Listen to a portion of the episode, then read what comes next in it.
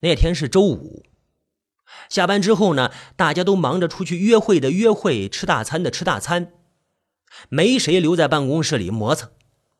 正好那天呢，杜家伟找到一个极品的黄色网站，他看见办公室里的人都走光了，打开那个网站啊，一睹为快，欣赏观摩一下。网站里的图片确实不错。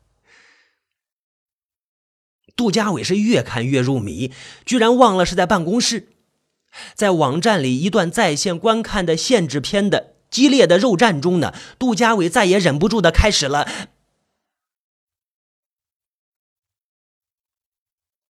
手枪。杜家伟是完全忘了这是在办公室里，还以为是在自己住的地方。谁知道呢？小丽在茶水间收拾东西，走的迟了一些。他出来就看见杜家伟正在入迷的看着电脑，以为是什么好电影或者是好玩的游戏，于是呢就悄悄的溜到了杜家伟的背后去看。谁知道他先看见电脑屏幕上的黄片跟着就看到了杜家伟在做的事儿。小丽尖叫一声，啊！害得杜家伟立即就危了。这以后在好长的时间里，杜家伟都无法勃起。不过从那天以后，小丽就斜着眼睛看杜家伟，那表情仿佛是在不屑的骂杜家伟流氓。而杜家伟在办公室里打手枪一事，也成了办公室里长传不衰的笑话。有些不知高低的小子，还时常拍着杜家伟的肩膀。听说你老兄够劲儿啊，小丽都给你吓着了。杜家伟红着脸，不敢骂出声，却只能在心里暗骂：“贱货，贱货，贱货，贱货！”像小丽这种八婆，又怀疑杜家伟和曾玉飞的死有关，留着他只会出事。杀！暗杀工具，杜家伟选了一把刀，一条绳子和一瓶毒药。杜家伟不担心小丽发现他会反抗或是怎么样，不过还是要确定做好一切准备。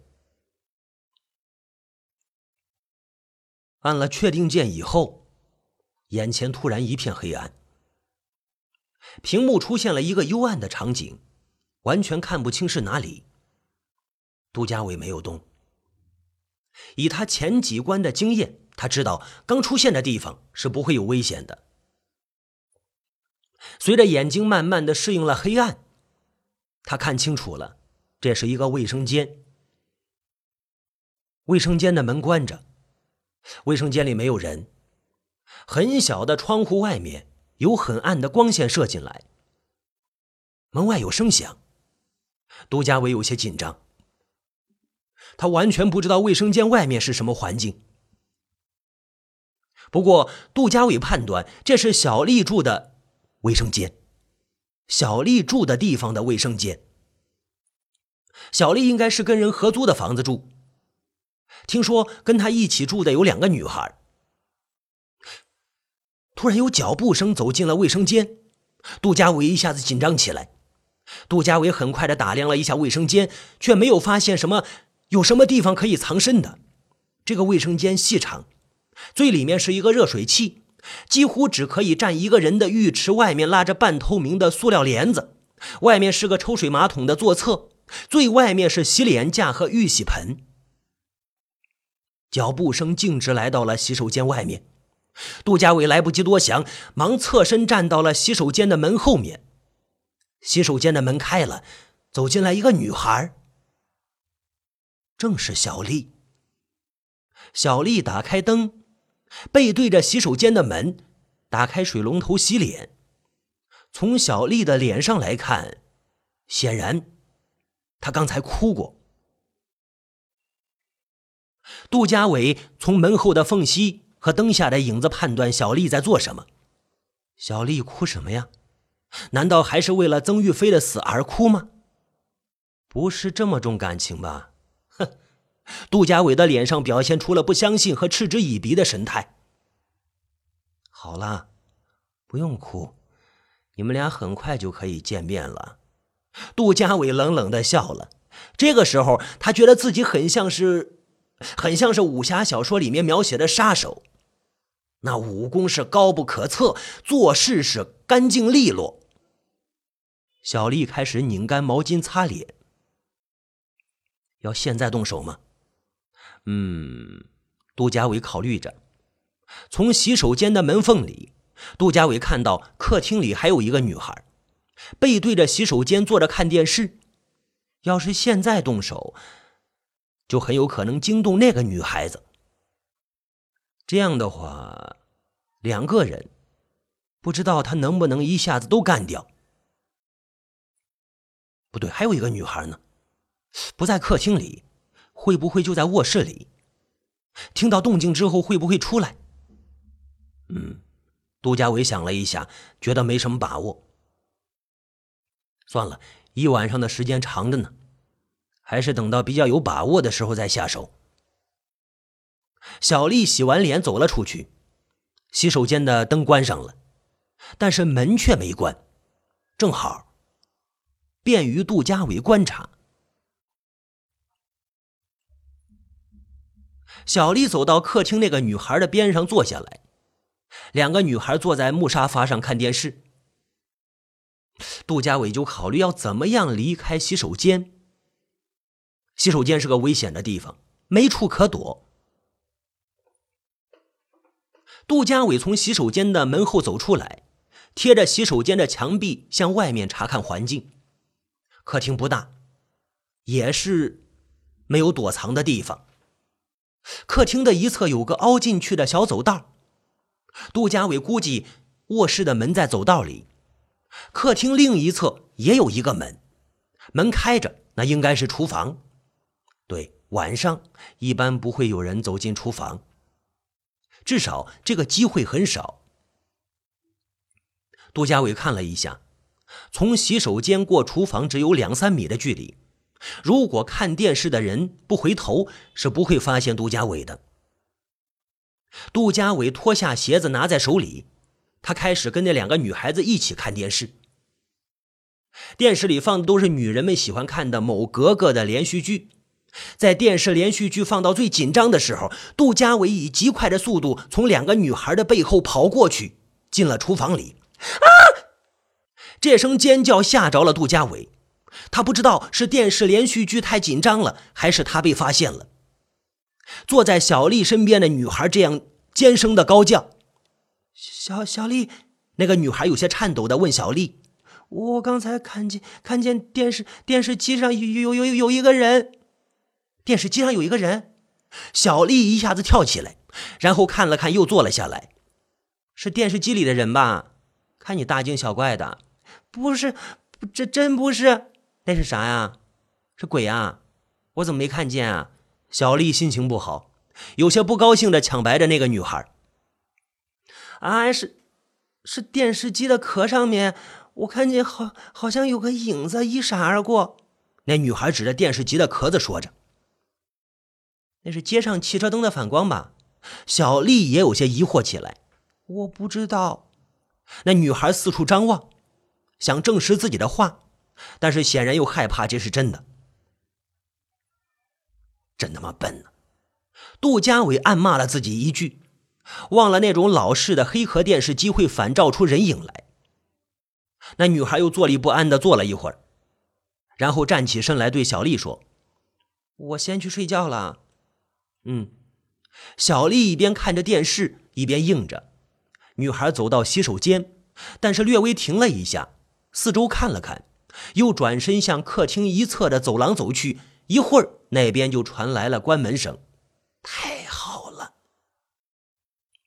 杜家伟高兴起来，客厅里就只剩下小丽了。小丽面前的茶几上放着一个水杯，还有几个食品袋。小丽现在可能已经忘了曾玉飞的事了，而完全沉浸在电视连续剧的剧情里。小丽不时的拿起食品袋吃着东西，两眼不离电视。电视插播广告时间，小丽站起身来，向洗手间走去。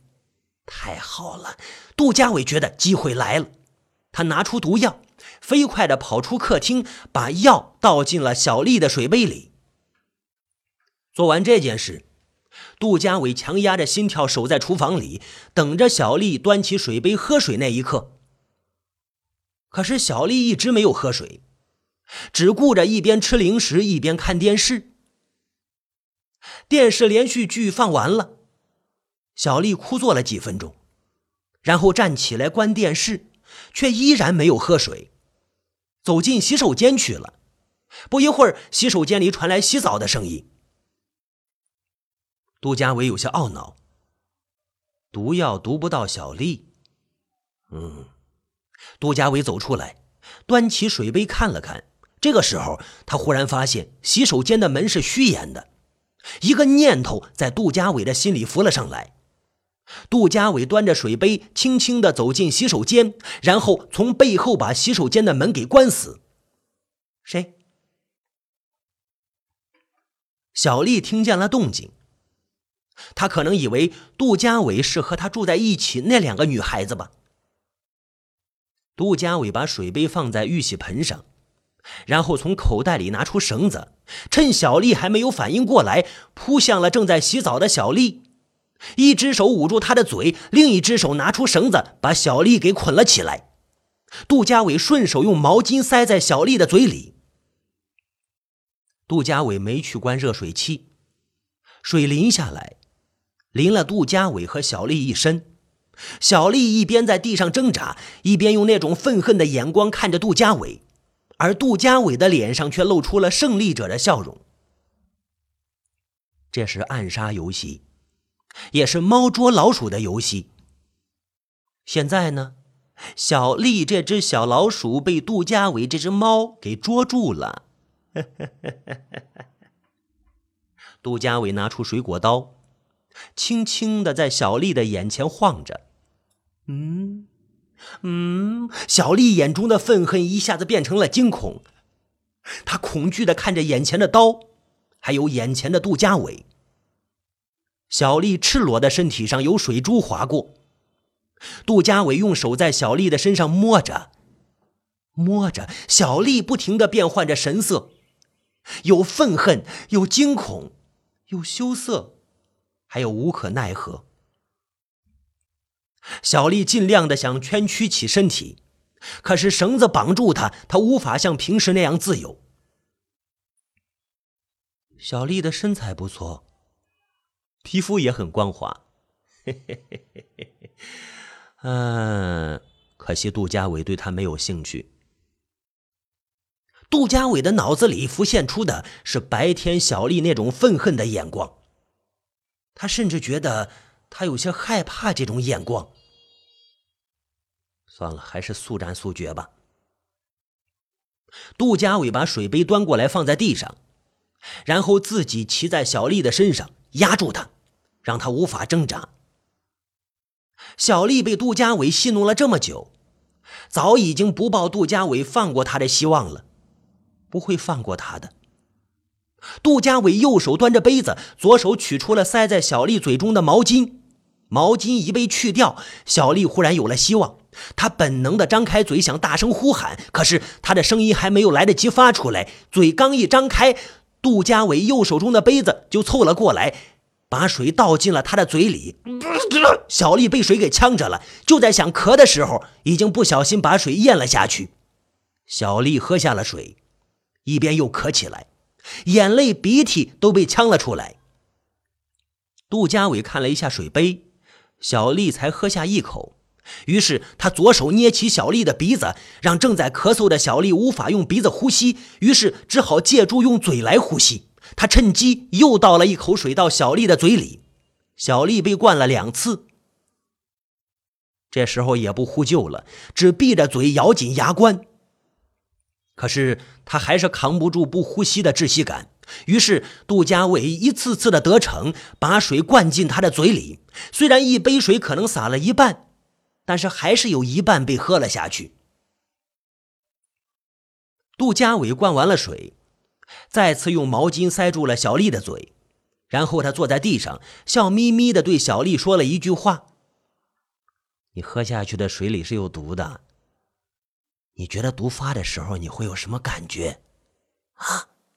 小丽听了这句话，立即惊恐的在地上挣扎。开始她是想挣脱绳索得以自救，可是后来她的挣扎就成了痛苦的挣扎，是因为毒发时的痛苦难耐而挣扎。小丽的眼睛、鼻子里流出了紫色的血，血被热水器里的水冲到地上，然后流进了下水孔。小丽，你洗澡还没洗好啊？忽然有人敲洗手间的门，另一个女孩的声音在门外响起。小丽在痛苦中听到这个声音，竭力的想叫出来，可惜她只能从嗓子里发出含糊不清的声音。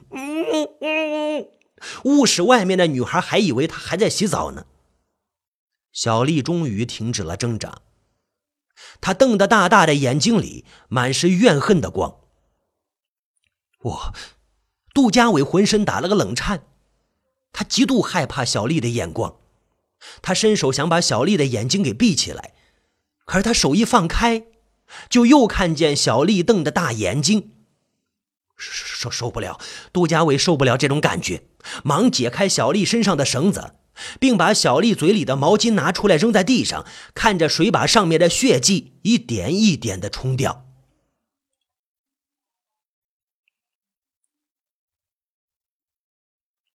杜家伟发现自己还坐在电脑前，并不是在那个狭小的卫生间里。杜家伟觉得浑身湿湿的。不知道是不是冷汗浸湿了他的衣服。嗯，他有点累，他有种筋疲力尽的感觉。从电脑前站起来，杜家伟走进了浴室洗澡。但是，一走进浴室，杜家伟立即像着了魔似的转身跑了出来。浴室的感觉，让杜家伟想到了小丽，还有那双怨毒的眼睛。杜家伟一夜都没有睡好，他的梦里都是小丽的眼睛，那种怨毒，那种怨毒让杜家伟心惊胆颤。早上起来的时候，杜佳伟简直不想到办公室去上班，不知道为什么。昨天晚上的游戏没有让他像以往那样有一种快感，而是有一种一种。一种惊恐感，也许是小丽的眼光太怨毒吧。到办公室的时候，杜家伟的眼睛四处寻找，他想看看小丽来了没有。此时他希望能看到小丽，又怕看到小丽，他自己也完全不明白这种矛盾的心情。小丽一直没有出现，没有出现。杜家伟像是坐在热锅上一样，不安的四处张望。上午九点多钟，公司里忽然走进来几个警察。看到警察，杜家伟觉得自己的身体一下子就僵住了。警警察，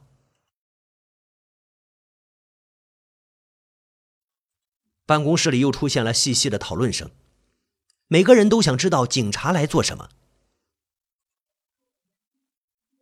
警察先进了陈耀辉的办公室，过了一会儿，有两个女孩分别被叫了进去。出来的时候，这两个女孩都是一副惊恐的表情。再跟着几个男同事也被叫进了陈耀辉的办公室。杜家伟僵直的坐着，等着自己被叫进办公室的那一刻。他的心里一直在判断。如果他要是被叫进去，他该怎么办？或者，或者现在就逃走？可是看着门口坐着一个警察在和前台小姐说话，杜家伟又失去了勇气。杜家伟想了解一下情况，但是每个被叫进去过的人都板着脸坐着，杜家伟又不敢离开座位去打听。他怕那样自己会跳到警察的眼睛里。终于没有轮到杜家伟被叫到办公室，那几个警察出来走了。陈耀辉一直把警察送到门外，还装模作样的和几个警察握手。听着警察说谢谢，陈耀辉走进自己的办公室，关上门。外面静得像没有人存在一般，什么声音也没有。但是所有人并没有在工作，每个人仿佛都在想着自己的心思。直到有一个低低的抽泣声打破了这种异常的平静，办公室里开始有了低低的议论声。很快，声音大起来，像嗡嗡的苍蝇，大家都在议论。杜家伟在这种低低的议论声里竖着耳朵在听。从那些被叫到办公室里问话的人那里，杜家伟听明白了：小丽是真的死了。被叫去问话的人告诉大家，小丽是死在卫生间里，醌中毒死亡。在小丽的饮水杯的残液里发现了醌，但是奇怪的是，小丽为什么会在卫生间里喝下加了致死量的醌的饮水呢？而且，小丽被发现时是赤裸的，热水器也在开着。可是卫生间是从里面锁上的，并且卫生间那个小小的窗口不足以让一个人从那里出入，就是说，小丽不可能是他杀。和小丽一起同住的两个女孩证实，在小丽进入卫生间洗澡之后，他们曾经敲过卫生间的门，当时小丽还在里面回答了他们。据说小丽的两个室友。最有机会，那两个女孩，但是他们没有动机，更找不到证据。警方怀疑小丽是自杀，但是却不解小丽为什么会选择在洗澡的时候赤裸裸的自杀呢？